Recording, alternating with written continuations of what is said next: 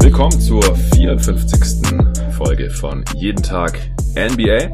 Es geht weiter mit der Free Agency und heute habe ich wieder einen Gast, der zum ersten Mal dabei ist.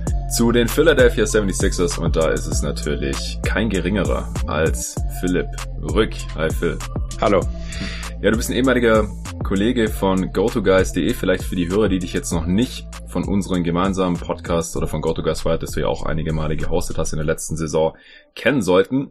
Stell dich noch mal ganz kurz vor, wieso bist du Philly-Fan? Was interessiert dich an der NBA? Ja, mache ich doch gerne. Ja, wie du schon gesagt hast, war ich ja äh, auch jetzt jahrelang bei GoToGuys, vier Jahre mindestens. Ja, ich würde sagen eher noch länger. Ja, äh, anfangs als Redakteur, dann zwischendurch beim Podcast mitgemacht und im letzten Jahr ja auch ab und zu gehostet. Die Tätigkeiten habe ich jetzt beide abgegeben. Mhm. Ich werde die NBA natürlich weiterhin intensiv verfolgen. Angefangen hat es bei mir äh, eigentlich so Mitte der 2000er. Ich war eigentlich immer LeBron James Fan, aber als man halt anfängt, so sich über die, über die ganze Geschichte zu interessieren, war es eigentlich Allen Iverson, der so der erste Spieler war, den ich halt irgendwie besonders fand. Ja, durch den Dresscode, der wegen ihm gekommen ist und äh, einfach die die ganze Persönlichkeit, die er im Prinzip hatte, war, eigentlich so das Besondere und weniger sein Spiel. Ja, und dann, weil er bei den Sixers war, war ich dann irgendwie so Sixers interessiert und dann auch irgendwie bin ich irgendwann Fan geworden. Ja, und das hat sich jetzt äh, gerade durch die Process-Jahre seit Hink übernommen äh, hatte, war das im Prinzip eigentlich noch größer geworden, das mhm. Phantom, weil ich das Projekt so gut fand. Ja, jetzt ist man halt dabei geblieben. Ist ja jetzt auch was bei rumgekommen beim Process, denke ich, kann man sagen, der ist jetzt endgültig abgeschlossen. Also ich denke spätestens jetzt oder als eben die Trades für Jimmy Butler und Tobias Harris getätigt wurden, hatten wir damals ja auch bei Gotto Gasweier zusammen besprochen. Da wurden ja auch elementare Bestandteile der Process Sixers in den Trades abgegeben. Also das ist jetzt vorbei. Joel Embiid ist der Franchise-Player. Ben Simmons äh, hat man noch in der Hinterhand, dem man jetzt vielleicht auch schon seinen Max-Deal vorzeitig geben möchte. Das besprechen wir natürlich, aber davor ist natürlich auch schon einiges passiert hier jetzt in der Offseason, dass wir besprechen müssen. Jimmy Butler hat man nicht gehalten, sondern per Sign and Trade nach Miami geschickt. Im Gegenzug kam Josh Richardson, hatte ich ja auch schon hier angesprochen im Pod. Tobias Harris hat man gehalten, der hat nicht ganz seinen Max-Deal bekommen, aber 180 Millionen wohl über fünf Jahre. Das müssen wir besprechen. Jetzt letzte Nacht wurde noch James Ennis verlängert, beziehungsweise wenn ihr den Podcast hört, ich bin mir noch nicht ganz sicher, wann ich den raushaue, dann ist es schon vorletzte Nacht. Also jetzt ist es gerade Mittwoch, Vormittag, kurz nach elf. Ich habe vorhin den Podcast mit Pascal aufgenommen, Folge 53, der ist schon rausgekommen. Und weil äh, Phil und ich jetzt noch Zeit haben, schieben wir den gleich nach. Aber ich denke, ich werde mir da ein bisschen Zeit lassen, wenn jetzt nicht gerade Kawhi Leonard in, in den nächsten Stunden oder heute Nacht unterschreibt, dann ist das wahrscheinlich einfach der morgige Pod am Donnerstag. Vielleicht ähm, hänge ich da dann hinten noch irgendwas an, wenn irgendwas passiert an, an neuen Signings. Und jetzt, wo du es gesagt hast, wird Lennart sich garantiert heute entscheiden. ja, ist immer so, ja, genau. Ähm, ja, zur Not muss ich da dann halt noch irgendwie einen Part dazu aufnehmen und, und dranhängen oder vorne dran packen oder irgendwie so. Wie auch immer, zurück zu den Sixers, da ist schon einiges passiert. Mike Scott hat man auch noch gehalten, Kylo Quinn fürs Minimum geholt. Wie gesagt, das hatte ich alles schon in den letzten Folgen hier kurz erwähnt, aber jetzt würde mich natürlich deine Expertenmeinung dazu interessieren, wie dir die Offseason der Sixers bisher so gefällt und den größten Namen vielleicht habe ich bisher auch noch unterschlagen. Al Horford hat man natürlich auch noch holen können von den Celtics per Free Agency. Ich finde es sehr, sehr schwierig, ähm, das zu bewerten, weil eigentlich vieles davon abhängt, was das Front Office tatsächlich wollte und was Jimmy Butler wollte und was alle ja Beteiligten eigentlich vorhatten, weil man kann sich hier auf keine wirkliche Quelle verlassen. Manche zum Beispiel behaupten, dass die Sixers sehr wohl einen fünfjahres Maximalvertrag für Butler vorgelegt haben. Zum Beispiel Tom Haberstroh hat das berichtet. Andere mhm. Quellen sagen eben, die Sixers hatten äh, nie, also nicht mal als vierjahres Max-Vertrag vorgelegt, also mhm. maximal drei Jahre oder so. Das ist, glaube ich, von Brian Winters oder so oder auch von von Vogue vielleicht äh, berichtet worden. Deshalb macht sehr, sehr schwierig. In dem einen Fall ist es natürlich dann die Frage, okay, wenn Jimmy Butler unbedingt weg will, also im Fall des Tom Haberstroh Reports, dann ist man eigentlich noch ganz gut aus der Sache rausgekommen, weil man mhm. für ihn Gegenwert bekommen hat. Man hat danach ja versucht, den Capspace zu nutzen für Al Horford. Ähm, dann kann man eigentlich vielleicht gar nicht mehr so viel beschweren wie am Anfang. Auf der anderen Seite, wenn man eben, wenn man jetzt einem anderen Bericht glauben will, dann ist es schon sehr ärgerlich, dass die Sixers eben hier eine klare Chance verpasst haben, das Team so wie es war zusammenzuhalten. Ein gutes Team, ähm, das mit Sicherheit gute Chancen gehabt hätte auf die äh, NBA Finals, dass man eben das jetzt irgendwie bereitwillig zerstört hat, weil man ja geizen wollte mit dem Geld. Also deshalb gibt es hier zwei verschiedene äh, ja, Sichtweisen auf die ganze Situation. Ja, Genau, also es hängt eigentlich alles davon ab, ob das jetzt Jimmy Butlers Entscheidung war oder die der Sixers. Unterm Strich ist er jetzt halt weg und man hat ihn quasi effektiv mit Al Horford ersetzt, wenn man so will, und JJ Reddick hat man ja nicht halten können. Der ist ja zu den Pelicans abgewandert, direkt ja in den ersten Stunden der Free Agency. Im allerersten Part hatte ich das auch schon erwähnt. Für gar nicht mal so viel Gehalt, den kann man jetzt quasi effektiv durch Josh Richardson ersetzen. Du hast jetzt gesagt, man hat diesen potenziellen Contender hiermit zerstört. Also höre ich da raus, oder ich habe es auch auf Twitter schon ein bisschen gelesen natürlich. Du äh, tweetest ja sehr viel über die Sixers Ad-Hoop-Kultur, falls ihr ihm noch nicht folgen solltet. Du siehst die Sixers jetzt schlechter als vorher, Stand heute. Ja, und das ist aber wahrscheinlich auch eher so eine basketball-philosophische Frage, wie versucht, also welche, welche vorherrschende Meinung hat man vom Spiel? Und ich bin da eher so auf der, ich nenne es mal die Cole Zwicker-Schule, der eben auch sagt, ähm, gute Offense schlägt gute Defense meistens eben trotzdem, weil sie der aktive Part ist äh, und nicht der reaktive Part. Ähm, gute Offense lässt sich im Prinzip schwerer aus dem Spiel nehmen als eine gute Defense, ähm, auch wenn es natürlich da immer in der Geschichte NBA Gegenbeispiele klappt, äh, gab, das ist ganz völlig klar. Aber ähm, die Sixers haben jetzt ein Team gebaut, das potenziell defensiv ziemlich, ziemlich stark sein kann, weil man wirklich fast auf jeder Position gute Defender hat, man kann viel switchen und vor allem hat man mit einem ja, möglichen System, dass man eben mit Horford und Embiid 48 Minuten lang gute Center Defense und Rim Protection und Pick and Roll Defense hat, ähm, wirklich die Chance, hier eine sehr, sehr gute Defensive aufzustellen, die auch in den Playoffs gut funktioniert. Das müsste man mhm. vielleicht auch dazu sagen. Aber offensiv hat man eben mit Jimmy Butler den einzigen Spieler verloren, der wirklich gut off the dribble kreieren konnte. Und ich glaube, gerade diese Playoffs haben, wenn man mal auf Kawhi Leonard schaut, wenn man mal schaut, dass bei den Warriors eben Kevin Durant gefehlt hat, und wenn man sich andere Teams anschaut, hat man gesehen, dass offensive Creation, also vor allem Self-Creation, der wichtigste Skill in den Playoffs ist. Und davon ja. haben die Sixers jetzt weniger. Mhm. Ich denke, vorher konnte man noch sehen, also man hatte ja letztes Jahr mit, mit Butler einen, der das zwar nicht auf Superstar-Level kann, wie zum Beispiel Leonard, aber der es immer noch sehr gut kann. Und mit Harris hatte man einen, der das eben so als zweite, dritte Option irgendwie auch kann. Und da, darin war sein, sein Skill, glaube ich, irgendwie schon ganz wertvoll. Aber jetzt muss man eben bedenken, dass Harris quasi die erste Option wird in, in diesen Halbfeld-Postseason-Situationen.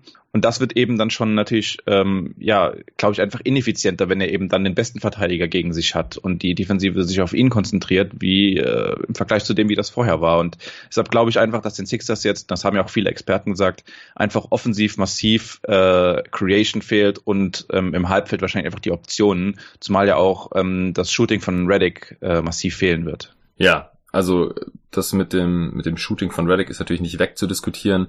Auch wenn äh, Josh Richardson jetzt kein schlechter Shooter ist, ist er natürlich nicht annähernd auf dem Niveau von von JJ Reddick. Also Richardson nimmt auf 100 Possessions 8,9 Dreier, trifft aber auch nur 36 Prozent davon.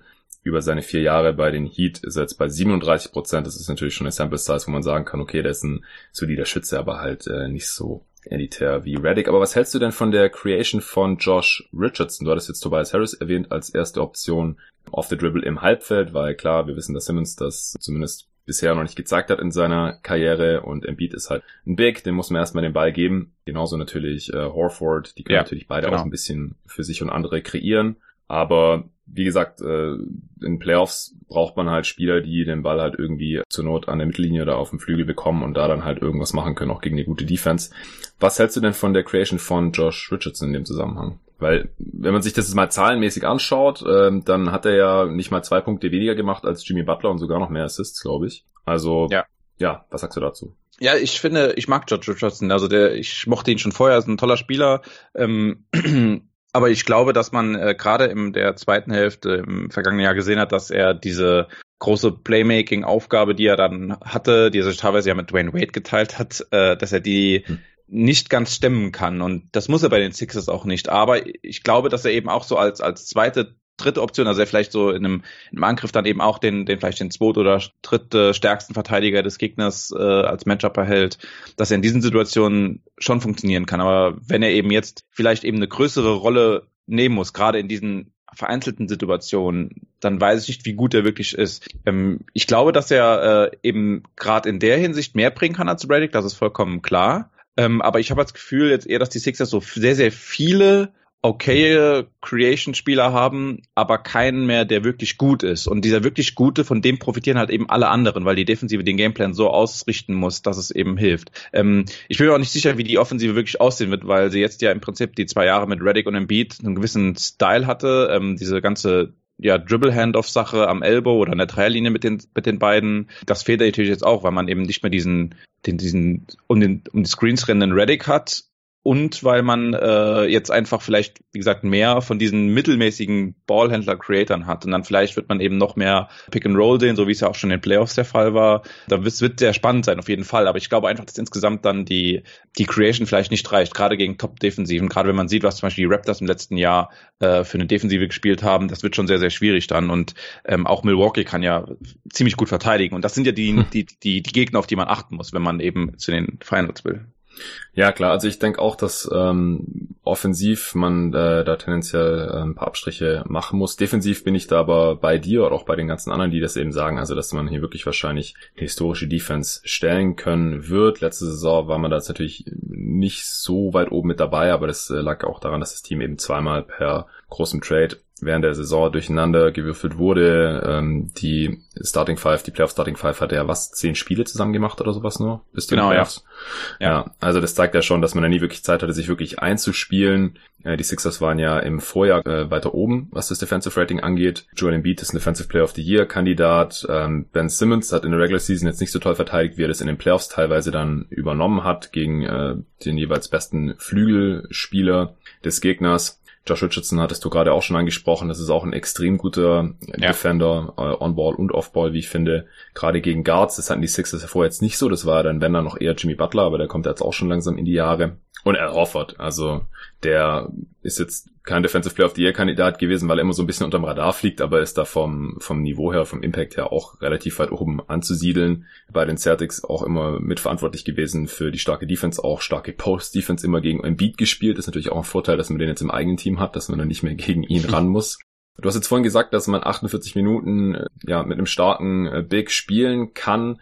Also siehst du da, dass man quasi Horford und Embiid so staggert, dass immer einer von beiden drauf ist? Und, und wenn ja, wieso hat man dann jetzt äh, noch äh, Kylo Quinn zum Beispiel mit reingeholt? Ist es eher so als Versicherung dann gedacht oder wie siehst du das? Ja, ich denke, man braucht, man will einfach als dritten Center jemanden haben, der erfahren ist, weil anscheinend Brad Brown wie so oft äh, jungen Spieler nicht vertraut. Und deshalb ist hier eben, wenn man bedenkt, dass ja Al Horford in den letzten Jahren auch nicht alle 82 Spiele gemacht hat, Embiid ja sowieso nicht, dass man eben dann genug Spieler hat, in denen einer von beiden dann fehlen wird. Und dann hat man mit Carlo Quinn dann im Prinzip schon direkt den Backup für die Situation. Ähm, ja, manche hatten die Vermutung, ja, vielleicht äh, wird Al Horford doch mehr die vier spielen, als man denkt. Aber das kann ich mir fast nicht vorstellen, weil man so eine Investition, wie die Sixers jetzt in äh, Horford getan, getätigt haben, schon sehr, sehr danach aussieht, dass man ja diese diese diese Load Management jetzt ernst nehmen will dieses Jahr. Also das Vorbild Kawhi Leonard, das hat er im Beat in den äh, Abschlusspressekonferenzen ja selbst gesagt, dass man das sich ja zu Herzen nehmen möchte und deshalb vermehrt ähm, ja schon will nicht also am Ende der Saison, wie es letztes Jahr war, sondern wirklich äh, kontinuierlich konstant und deshalb braucht man eben hier eine vernünftige Backup-Option und ich glaube, äh, vielleicht hat man sich auch ein bisschen so durch die Recency Bias ja blenden lassen, weil ja die äh, im Prinzip seit drei Jahren die, die, die Zahlen, wenn Embiid vom Feld runtergeht, einfach immer katastrophal sind. Also es ist fast egal, äh, wer die anderen vier Spieler sind. Das, könnt, das waren ja letztes Jahr teilweise auch dann wirklich vier gute Spieler. Aber sobald Embiid nicht da steht, fällt die Defensive zusammen und die Offensive kann sich auch nicht halten. Und das ist immer wieder mhm. faszinierend. Und mit Al Horford der ja auch so ein, ja, ich nenne es mal Plus-Minus-König ist bei den Celtics, war es zumindest so, äh, hofft man sich jetzt einfach, denke ich, dass die Defensive eben dann einfach kontinuierlich oben bleibt. Und Al Hoffert ist ja auch, wie gesagt, offensiv ein sehr, sehr smarter Spieler, äh, der ja gerade mit seinem Passing noch im Beat einiges voraus hat. Ja. Wie gefällt dir denn der Deal für Horford? Es sind ja 97 Millionen, die garantiert sind. 12 Millionen sind ungarantiert, allerdings erst im letzten Vertragsjahr dann. Was ich mich frage, ist, äh, wann der Deal zustande kam, weil wir haben ja immer, ich weiß, du hast, hast bestimmt mitgekriegt mit diesem Mystery-Team, dass ja irgendwie Al Hofford äh, an, an Hofford interessiert gewesen sein soll. und es hat sich jetzt Ja. wahrscheinlich rausgehört, dass das doch die Sixers waren. Was übrigens auch zu versprechen würde, dass die Sixers mit Butler vielleicht gar nicht verlängern wollten. Ähm, wenn man überlegt, dass der Mhm. Deal mit Al Hofford direkt drin war und JJ Reddick schon vorher quasi im Prinzip äh, noch vor 12 Uhr schon sich geeinigt hatte mit den Pelicans. Also es ist ein bisschen äh, nebulös. Aber davon mal abgesehen, ja, ähm, der Deal ist ein, ist glaube ich insgesamt okay. Äh, auch wenn natürlich vier Jahre viel zu lang ist, weil er am Ende des Vertrags 37 sein wird. Ähm, und wie äh, Kollege David Krutt, der hier auch schon einige Male zu Gast war, schon richtig bemerkt hat, ist, dass Mhm. ja, Al Horford sich schon letztes Jahr nicht mehr so gut bewegt hat am Perimeter. Und ähm, wenn er eben bei, bei den Sixers gerade halt im, in der Crunch-Time-Lineup die vier spielen soll, könnte das schon vielleicht ja in zwei Jahren schon nicht mehr so gut aussehen. Also ich denke, der Vertrag ist guter Value im ersten und zweiten Jahr, aber danach wird es schon schwierig. Also wenn er mit äh, 35, 36 dann noch um den Perimeter rumlaufen soll und Spieler äh, ja chasen soll, dann ist das eben, glaube ich, einfach nicht mehr der ideale Fit, der ideale Spielertyp. Da mache ich mir schon ein bisschen Sorgen, dass man hier so viel Geld für ein Backup investiert, gerade halt in den letzten zwei Jahren des Vertrags. Ja, genau, ist halt die Frage. Also ich glaube, wenn die Sixers jetzt nächste oder übernächste Saison einen Titel holen, dann äh, tut es weniger weh. Wenn am Ende der vier Jahre da nichts bei rumgekommen ist, dann ähm, tun natürlich vor allem die letzten beiden Jahre da schon äh, ein bisschen mehr weh, weil Embiid und Simmons, wenn er dann auch da ist, ähm, natürlich da auch gerade noch mitten in ihrer Prime sind. Bei Reddick habe ich auch schon gelesen auf Twitter, dass du dich aufgeregt hast, dass die Sixers ihn gehen lassen haben. Hängt es bei dir auch davon ab, ob Butler jetzt aus freien Stücken gegangen ist oder ob er gar nicht erst das Angebot bekommen hat und man dadurch quasi eben über Capspace dann gehen wollte und dann konnte man natürlich jetzt nicht äh, Reddick und Horford in, im Team haben. Wie siehst du das Ganze? Ja, das hast du ja eigentlich schon richtig äh, zusammengefasst. Ähm, die Frage ist, wenn man äh, davon ausgeht, dass man versucht hätte, Jimmy Butler unter allen Umständen zu halten, also dass es eben ja nicht seine Entscheidung war, wegzugehen, sondern dass die Sixers quasi wirklich gesagt haben, wir wollen dich behalten, egal was passiert, dann muss man eigentlich auch davon ausgehen, dass sie äh, Reddick hätten halten sollen, weil sie ja durch seine Early Bird Rights hätte man ja mit jedesfalls äh, zu jeder Zeit den Cap quasi überstrecken können. Das wäre kein Problem gewesen, Reddick dann auch diese besagten 13 Millionen oder 14 Millionen pro Jahr, die er jetzt erhält, eben auch zu bezahlen. Ähm, die Tatsache, dass er eben, wie gesagt, direkt zu Beginn der Free Agency, also noch vor Beginn der Free Agency, äh, sich bei den Pelicans geeinigt hat, spricht für mich eher die Tatsache, dass er wusste, dass es von den Sixers nicht bekommt. Er hatte mal kurz im Low Poll, äh, Quatsch, in seinem Podcast mit Jack Lowe ja auch gesagt, er ist ja nicht die Priorität der Sixers. Ähm, ob das schon eine Andeutung war, ich weiß es nicht, aber es Mhm. spricht für mich auf jeden Fall dazu, dass die Sixers entweder äh, aus, aus äh, Luxussteuergründen mit ihm nie, mal, nie verlängern wollten für den Preis, selbst wenn sie Butler und Harris gehalten haben, oder dass sie, wie gesagt, schon wussten, dass sie äh, Butler ja nicht halten wollten von Anfang an. Und beides spricht für mich, wie gesagt, eher für schlechtes Management. Ja.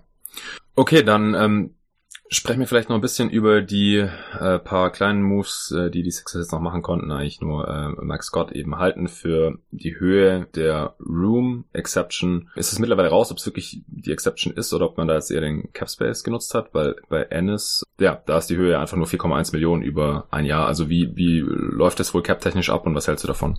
Ja, ne, ähm, wie sich rausgestellt hat, das wurde gestern berichtet, ist, hat man doch kein Capspace mehr gehabt, weil der Al Horford-Vertrag ja ähm, quasi declined. Das heißt, er bekommt im ersten Jahr 28 Millionen Ach und so. das wird dann jedes Jahr weniger. Das heißt, man hat eben, man hat ja am Anfang gedacht, ja, der Vertrag startet bei 22 Millionen, jetzt startet er bei Mm. 28 Millionen. Das heißt, man hat kein Capspace mehr gehabt, außer zwei Millionen. Und die hat man benutzt, um Shake Milton einen Vierjahresvertrag zu geben, der letztes Jahr auf einem Two-Way-Vertrag war. Mhm. Ähm, das heißt auch umgekehrt, dass äh, tatsächlich Mike Scott die ähm, volle Room Mid-Level Exception bekommen hat für zwei Jahre und James Ennis dann anscheinend ein Minimumvertrag, weil der ist über zwei Jahre, dieser 4 Millionen Vertrag. Äh, das zweite Jahr ist eine Spieleroption. Ah, okay. Ich habe Ja. äh, ich hab ein Jahr gelesen gehabt. Ähm, das war dann über, über die Early Bird Rights. Vermutlich, ja. Okay. Oder Non-Bird. Äh, nee, doch, Non-Bird Rights. Ja, nach einem Jahr. Mhm. Oder ich, vielleicht auch Ennis dürfte noch nicht so lange in der Liga sein, dass er irgendwie schon für ein Minimum mehr als die 1,6 Millionen bekommt.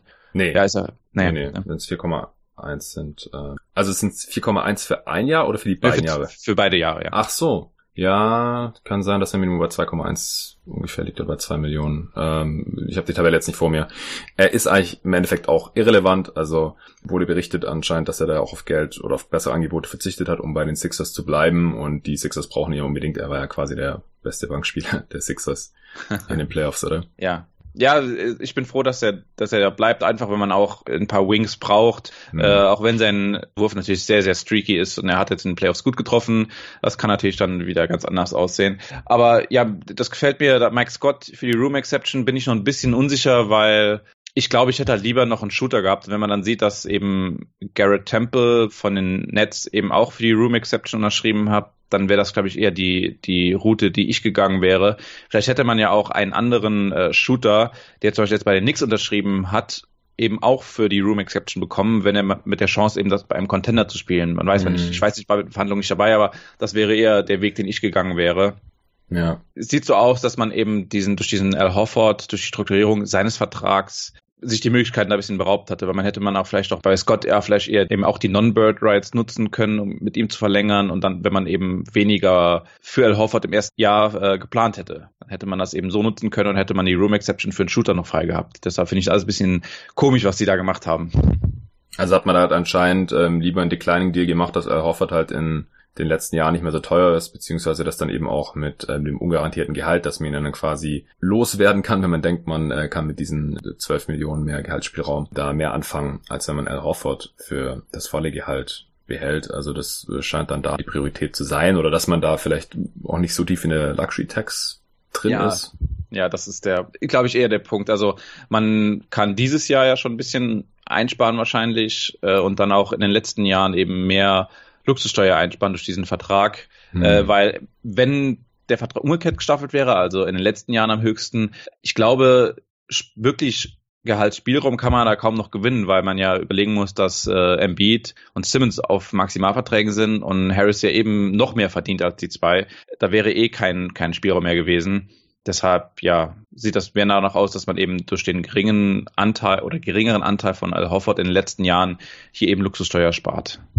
Ja, ist immer ein bisschen traurig, wenn äh, Teams, die um die Meisterschaft mitspielen könnten, da so ein bisschen zusammengespart werden. Ist ja bei den äh, Bucks jetzt wohl auch ein Grund gewesen, wieso man Brock nicht gehalten hat zum Beispiel. Und das kennen wir ja auch schon von anderen Teams aus vergangenen Jahren. Bei den Heat war das ein Thema, als äh, LeBron da war und dann Mac Miller entlassen wurde zum Beispiel. Oder bei mhm. den Suns früher schon noch, als die Suns noch Contender waren. Lang, lang ist es her. Hat Robert Sauber die auch immer kaputt gespart und die First Rounder jedes Jahr verkauft, sodass man nie einen günstigen äh, Rookie mal äh, noch auf der Bank haben konnte oder sowas. Rotationsspieler mit Picks zusammen dann weggeschenkt. Ich erinnere mich auch noch an Kurt Thomas, der weggeschickt wurde mit dem Pick, mit dem dann Sergi Barker gedraftet wurde und solche Geschichten. Das ist äh, ja. ein bisschen traurig dann im Nachhinein, vor allem wenn kein Titel dann dabei rumkommt. Apropos Ben Simmons und Max Steel, ich weiß, was du davon hältst, aber erklär doch mal den Hörern, was du über die vorzeitige Vertragsverlängerung für Ben Simmons 170 Millionen, genauso wie Jamal Murray bei den Nuggets, die sind sich ja schon einig geworden, was du davon so hältst. Okay, das kann ich am besten erklären, indem ich das vergleiche gerade eben mit Tobias Harris. Der große Unterschied ist eben, dass Harris auf dem freien Markt eben war. Er war vertragsfrei. Das heißt, er hätte theoretisch mit jedem Capspace-Team unterschreiben können zum jetzigen Zeitpunkt, ohne dass Philly was dagegen hätte machen können.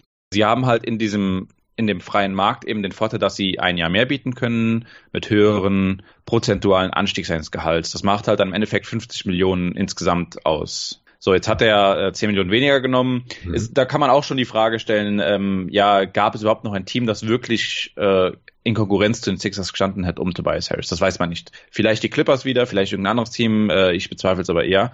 Mhm. Aber da ist zumindest mal die Gefahr, ihn zu verlieren. Die Sixers haben äh, jetzt ein Jahr vorher einen Maximalvertrag abgeschlossen, völlig ohne Not, weil A, niemand aktuell ja, Simmons wegnehmen könnte und man hat jetzt quasi noch ein Jahr Zeit, um ihn zu evaluieren. Wenn er sich eben in dem einen Jahr, das jetzt eben noch vor Ende seines Rookie-Vertrages, wenn er sich jetzt zum Beispiel gar nicht verbessert, weiß man, dass der Maximalvertrag, den man ihm jetzt abgeschlossen hat, kein guter Vertrag ist aus Value-Sicht. Mhm. Wenn man eben jetzt ein Jahr gewartet hätte, wäre er immer noch Restricted Free Agent gewesen. Die Sixers hätten aber dann eigentlich durch, dadurch, dass eben die, die, die Rechte an ihm haben, ja gar keine Gefahr gehabt, ihn zu verlieren. Und das ist auch das, was ich schon auf Twitter angesprochen habe. Wer war denn der letzte große Restricted Free Agent, der eben einen Maximalvertrag gehalten hat von einem anderen Team? Weil Teams wissen ja, dass das eigentlich gar nicht so erfolgsversprechend ist, weil eben sie dadurch ja ihr Cap Space im Prinzip bis zum 8. Juli, wäre es jetzt in diesem Jahr, im nächsten Jahr wird wahrscheinlich das Moratorium zu selben Zeitpunkt enden.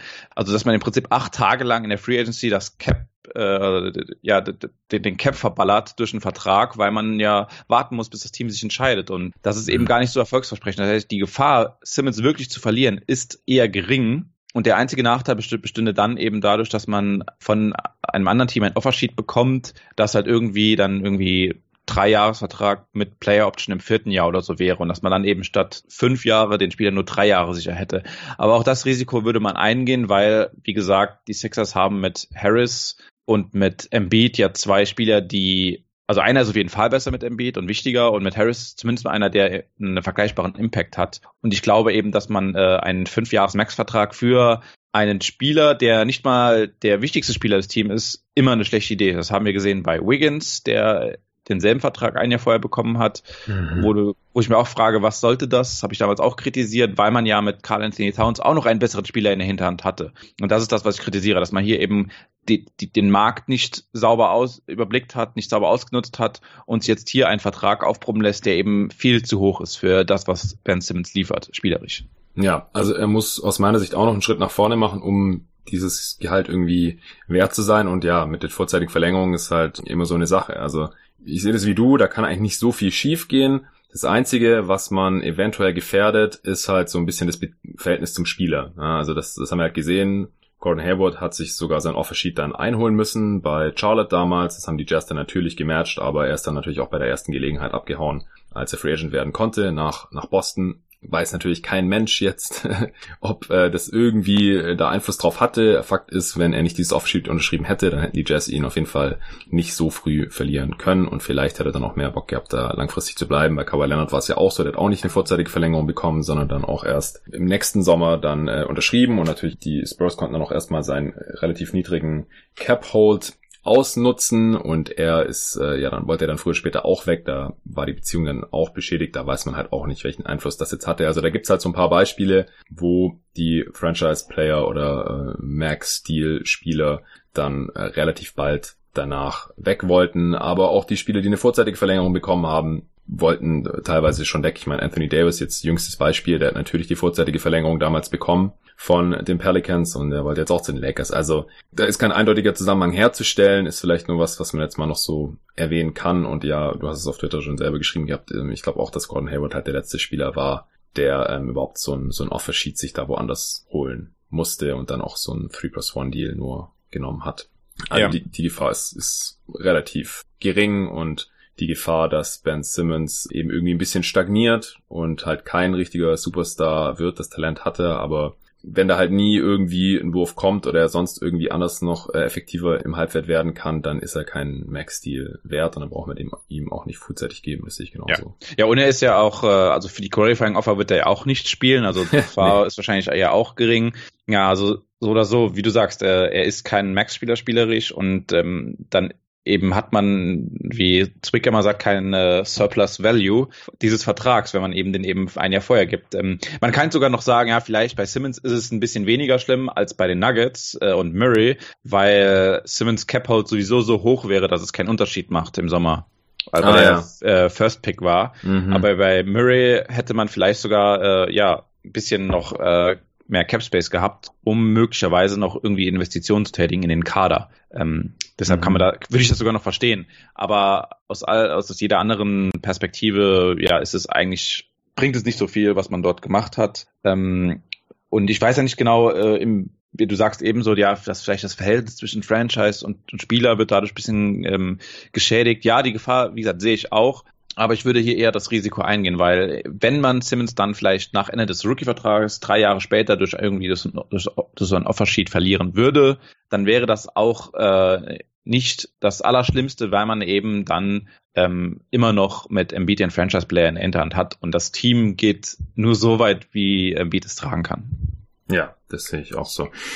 Harris haben wir jetzt noch nicht so richtig besprochen, das ist gerade schon so ein bisschen angeschnitten, ähm, dass er halt als ähm, unrestricted free agent natürlich auch äh, woanders hätte hingehen können. Natürlich hätte er woanders maximal 140 Millionen bekommen können oder 141 Millionen halt bei den Sixers eben diese 189 Millionen hat jetzt nur 180 Millionen ungefähr genommen. Wie zufrieden bist du mit dem Value dieses Deals jetzt im Endeffekt? Ja, ich denke, dadurch, dass man im letzten Jahr an der Trade Deadline so viel für ihn abgegeben hat, musste man jetzt das einfach machen. Man konnte ihn nicht verlieren Und wenn es nötig war, das zu bezahlen, dann musste man es machen. Das macht natürlich aber trotzdem den Vertrag nicht unbedingt jetzt äh, besonders wertvoll. Also ich glaube nicht, dass der Vertrag ein positives Asset ist. Ähm, mhm. Da muss man jetzt einfach in den sauren Apfel beißen. Man musste das bezahlen, man musste ihn halten. Ähm, ja, und deshalb würde ich sagen, ich lebe halt damit, so zufrieden bin ich jetzt auch nicht. Man hätte vielleicht noch ein paar 10 Millionen oder so irgendwie rausquetschen können, aber ähm, ich denke, dass er irgendwie auch wahrscheinlich der Middleton-Vertrag so ein bisschen so die, die, der Richtwert war, mhm. der 178 Millionen bekommen hat. Ähm, beide sind ja, ich würde schon sagen, irgendwie vom Impact her vergleichbare Spieler. Ja. Ähm, ja, das Einzige, was man bei Harris nicht vergessen hat, ist, dass er immer noch erst 26 ist und sich in den letzten Jahren im Prinzip immer verbessert hat. Also in jeder, in verschiedenen Facetten. Also er äh, war ja eigentlich zu Beginn gar kein Shooter, war dann ja im letzten Jahr zumindest bei den Clippers über 40 Prozent von der Dreierlinie. Ähm, sein Skillset wurde immer besser, äh, sei es halt auch denn Pull-up-Game ist mittlerweile echt gut, er kann zum Korb gehen. Ähm, wenn er da eben weiter ansetzt, dann ist er, wird er vielleicht, vielleicht doch den Vertrag noch irgendwann wert, auch wenn ich dich darauf wetten würde.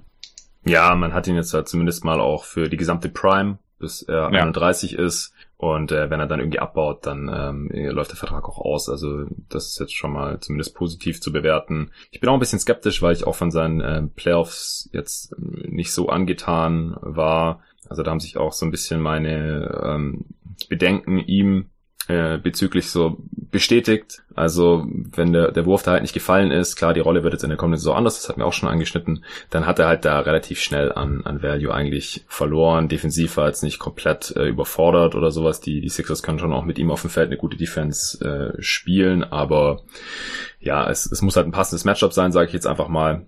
Ähm, also insgesamt denke ich auch, dass er den Vertrag nicht wirklich wert sein kann oder wert sein wird, weil es ist halt eigentlich ein Franchise-Player-Vertrag und das sehe ich in ihm halt nicht. Ähm, auch wenn er jetzt nur 180 Millionen statt 189 Millionen bekommen hat, ist einfach ein Haufen Kohle.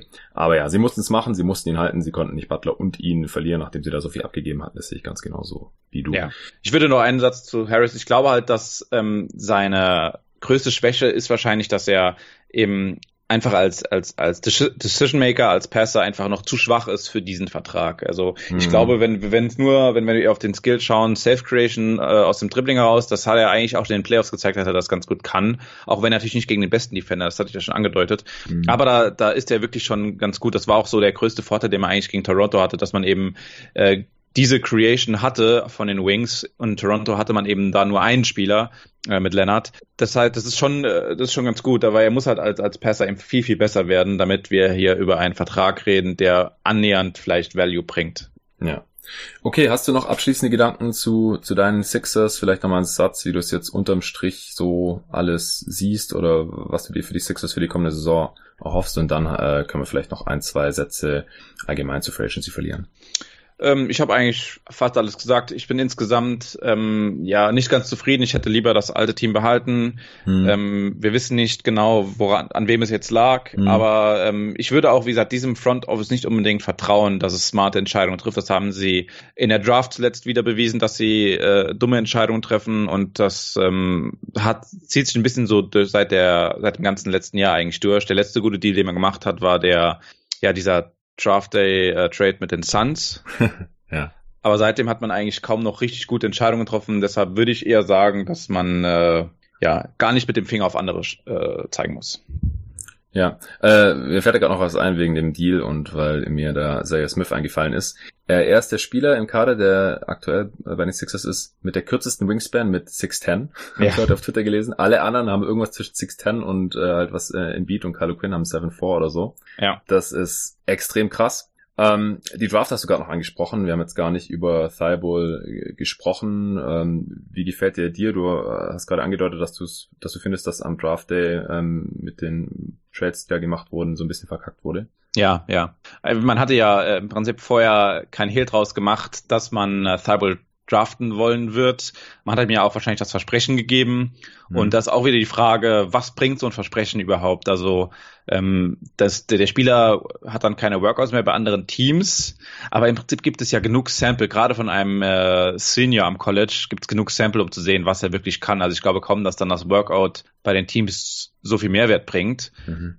Aber jedes Team, also man wusste dann im Prinzip, es war ein relativ schlecht gehütetes Geheimnis, dass das Versprechen von den Sixers kam. Und genau das haben dann ja auch die Celtics ausgenutzt, um äh, aus dem Deal noch was äh, auszuschlagen, ne, aus dem Trade. Und das ist einfach, wie gesagt, wieder so ein Ding. Äh, ich mag den Spieler, aber ich mag überhaupt nicht, wie es dazu kam. Das gilt übrigens auch für Tobias Harris. Ich mag den Spieler, aber der Trade dahin war einfach äh, schlecht und genauso sah es jetzt eben aus. Und noch dazu hat man ja dann die ganzen anderen Second-Round-Picks teilweise verkauft oder sonst wohin getradet und so weiter und so fort. Ja, das ist, einfach, wenn man, wenn man ein Contender ist, braucht man eben im schlimmsten Fall, weil man ja eben wenig Capspace hat, gerade in der Zukunft Spieler, die man reinschmeißen kann, die vielleicht was bringen. Und wenn man mal anschaut, äh, wie zum Beispiel, wer bei den Raptors alles auf dem Feld gestanden hat jetzt, das waren Spieler, die sie jahrelang aufgebaut hatten, die jetzt äh, hier Wert gebracht haben. Also gerade in Form von Fred Van Lead, der ja undrafted war. Mhm. Und das ist einfach, glaube ich, Contender müssen so versuchen, Second-Round-Picks zu holen und die dann äh, ja über Jahre aufbauen, dass sie eben dann Wert bringen, weil natürlich sagt jeder, ja, mit Rookies gewinnt man keine Titel, aber die Spieler sind ja nächstes Jahr keine Rookies mehr oder in zwei Jahren, weißt du? Ja, ja. Nee, nee, klar, also gerade um den, um das Roster halt aufzufüllen und ähm, mehr als die Hälfte dieser Spieler wird nichts, das ist klar, aber die, die halt das werden, die können wertvoll sein. Norman Powell wäre noch ein Beispiel von den Raptors, ja. Jakam war ja auch ein sehr später First-Round-Pick. Allgemein sind die Raptors ja ein Beispiel dafür, dass man selbst ohne Lottery-Picks einen Titel gewinnen kann, denn keiner der Spieler bei den Raptors wurde in der Lottery gepickt, äh, muss man sich auch mal geben. Ja. Aber klar, das ist natürlich eher die Ausnahme, aber ich verstehe natürlich auf jeden Fall deinen dein Punkt hier. Okay, ähm, bevor wir das Ganze jetzt hier äh, zum Abschluss kommen lassen, du verfolgst natürlich nicht nur die Sixers, sondern die NBA auch im Allgemeinen. Ja. Sind dir jetzt noch irgendwelche Transaktionen aufgefallen, äh, die besonders gut waren oder Franchises, die einen besonders guten oder schlechten Job hier gemacht haben? Ja, also wenn ich mir aus jeder Gruppe einen rauspicken dürfte, würde ich bei den schlecht mal eher vielleicht die Knicks nennen. Mhm. Ähm, weil ich glaube, viele glauben, dass das halt so, ja, man hat halt die, die Stars nicht gekriegt, aber man hat ja sich ganz gut angestellt und ich würde da widersprechen. Wir hatten es ja auch schon auf Twitter so eine kurze Diskussion mit äh, ein paar anderen Leuten gehabt. Ja. Ähm, ich glaube einfach, dass man hier Potenzial verschenkt hat, um das zu machen, was smarte Front Office immer machen. Und zwar ein Capspace nutzen, um Picks quasi zu bekommen, indem man schlechte Verträge von Teams aufnimmt, die Verträge los, loswerden müssen. Im Fall jetzt zum Beispiel äh, Mo Harkless, der, den man, äh, der weggetradet werden musste äh, oder Iguadala von den Warriors. Ja. Also ähm, ja, man sieht also immer wieder, dass Capspace genutzt wird, um schlechte Verträge aufzunehmen und dadurch wird man durch mit Picks bezahlt. Und das ist genau das, was ein Team wie New York, das kaum Talent im Kader hat, eigentlich machen müsste. Und genau. man, stattdessen ballert man sich den Capspace zu mit irgendwie, ähm, ja, Semi-Talenten, von denen manche vielversprechend sind, wie zum Beispiel vielleicht Julius Randle könnte auch so einer sein, aber dann auch Leute wie Alfred Payton oder, äh, ja. Also es ist halt, äh, oder Taj Gibson war es ja auch bei den nächsten so, also das sind einfach dann Moves, die ich nicht verstehe. Ja, sehe ich äh, ganz genauso. Habe ich auch in der vorletzten äh, Folge dann äh, seinerzeit schon kurz runtergebrochen. Also ich, ich finde die Knicks haben jetzt keinen katastrophalen Job gemacht, weil es halt alles kurze Deals sind und sie flexibel bleiben, aber äh, wenn man in Anbetracht ihrer Möglichkeiten halt sieht, ähm, was sie jetzt aus dem Capspace gemacht haben, finde ich das auch ziemlich enttäuschend. Also das passt halt teilweise weder vom Value noch vom Fit noch vom Timing der Deals, auch alle innerhalb der ersten zwei Tage. Ja, wieso wartet man da nicht ein bisschen, schaut, was man mit dem Capspace noch machen kann und am Ende werden trotzdem noch Spieler übrig bleiben, die irgendwie enttäuscht sind, weil sie zu wenig Geld oder zu wenig Spielzeit haben. Die Knicks haben beides. Also das hätte man, das ist nicht Maximierung der Möglichkeiten und das muss man im Rebuild halt eigentlich machen. Das machen andere Teams vor, die nix machen es nicht. Also finde ich gut ähm, oder ja, finde ich schön, dass du quasi das bestätigst, was ich äh, auch darüber denke und auch schon auf Twitter und hier im Pod dazu geäußert hatte. Ähm, die, was die anderen Kategorien angeht, was sind da deine Kandidaten? Ja, also wer mir ganz gut gefallen hat, würde ich jetzt auch mal jemand nennen, der vielleicht nicht jedem äh, auf dem Schirm ist, wären die Bulls. Ähm, weil ich glaube, dass da einfach Spieler dabei sind, die ich für underrated halte, wie zum Beispiel jetzt Luke Cornett, der jetzt in der vergangenen Nacht unterschrieben hat. Der ist halt ein, ein, ein äh, glaube ich, echter Seven-Footer sogar, der ja, aber äh, gut, ja, der gut Dreier werfen kann. Und ja. äh, ich glaube, das ist ein, ein guter Pickup, ähm, einfach auch für die für die Rotation, der da irgendwie Sinn macht. Und ich glaube, dass die Bulls in letzte, also im letzten Jahr ganz gut äh, seit dem Zach Levine Deal eigentlich ganz gut äh, gearbeitet haben. Also sie haben äh, Otto Porter einen Spieler, der hilft. Sie haben jetzt mit Thaddeus Young noch einen Spieler geholt, der letztes Jahr oder letzten zwei Jahre eigentlich ein sehr sehr sehr sehr guter Verteidiger war.